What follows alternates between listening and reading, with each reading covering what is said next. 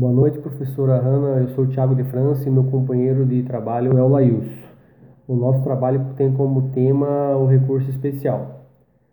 O recurso especial está disposto no artigo 105, inciso 3 da Constituição Federal. É uma forma de recorrer ao Superior Tribunal de Justiça após decisão proferida por segunda instância, que de alguma forma contenha violação à lei federal tem a sua forma e procedimento regulamentado pelo Código de Processo Civil em seu artigo 1029 e consequentes. O recurso especial surgiu com o dever de separar e dividir o recurso extraordinário, de domínio do STF, e hoje em dia é utilizado para tratar apenas assuntos constitucionais. Devido à grande procura que chegava ao STF, o legislador se viu obrigado a distribuir e dividir a competência entre STF e STJ, ocasião que decidiu que o STJ seria o protetor das leis federais. A ele incumbiria processar e julgar, de forma específica, os recursos especiais. Nesse caso, o Constituinte passou a analisar o recurso especial como um meio de garantir a adequada aplicação do direito, mas exclusivamente no que se atribuiu à legislação federal. Hipóteses de acolhimento do recurso especial.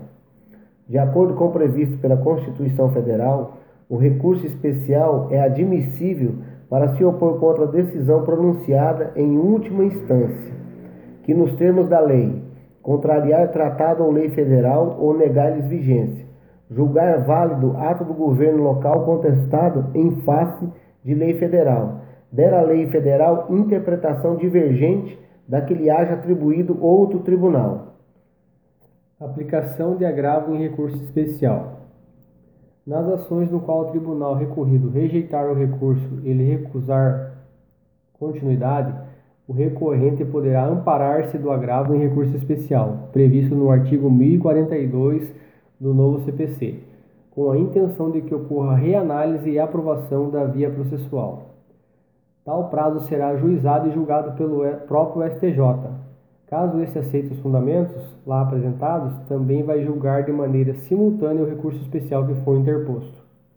Prazo para interposição de recurso especial.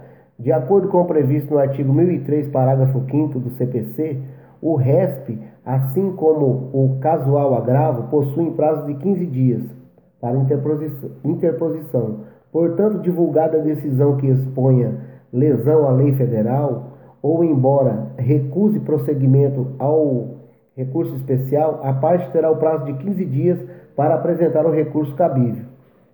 O novo CPC produziu novas mudanças no recurso especial.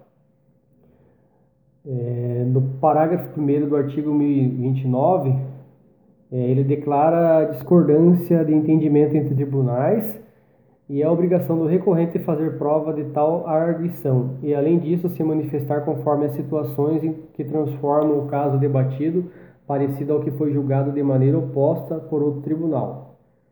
Já no parágrafo 3 estabelece que os tribunais poderão ignorar vício formal de recursos apropriados ou, se for caso, ordenar sua correção. E no artigo 1029, parágrafo 3 quarto, o legislador inovou ao permitir que o presidente do STJ, ao tratar de um recurso que tenha como tópico a ação que envolve uma porção de outros processos em andamento, caso exista pedido de suspensão, amplia essa suspensão a toda a jurisdição nacional. Considerações finais. O recurso especial admissível frente à decisão de tribunal superior que expõe dano à lei federal com seu elemento adequadamente exigindo análise prévia e prazo de 15 dias para interposição. Será ajuizado e sentenciado pelo STJ, considerado pela Constituição Federal como guardião da legislação federal. Através de sua maneira prevista com base no artigo 1029 do CPC, será passível de agravo, quando houver continuidade negada pelo presidente ou vice-presidente do tribunal recorrido. Nesta ocasião, o agravo será peça de análise pelo STJ, Caso seja deferido o resto interposto, portanto, é relevante se atentar para todos os requisitos exigidos para a aplicação concreta desta norma, que pretende garantir a aplicação correta da legislação federal.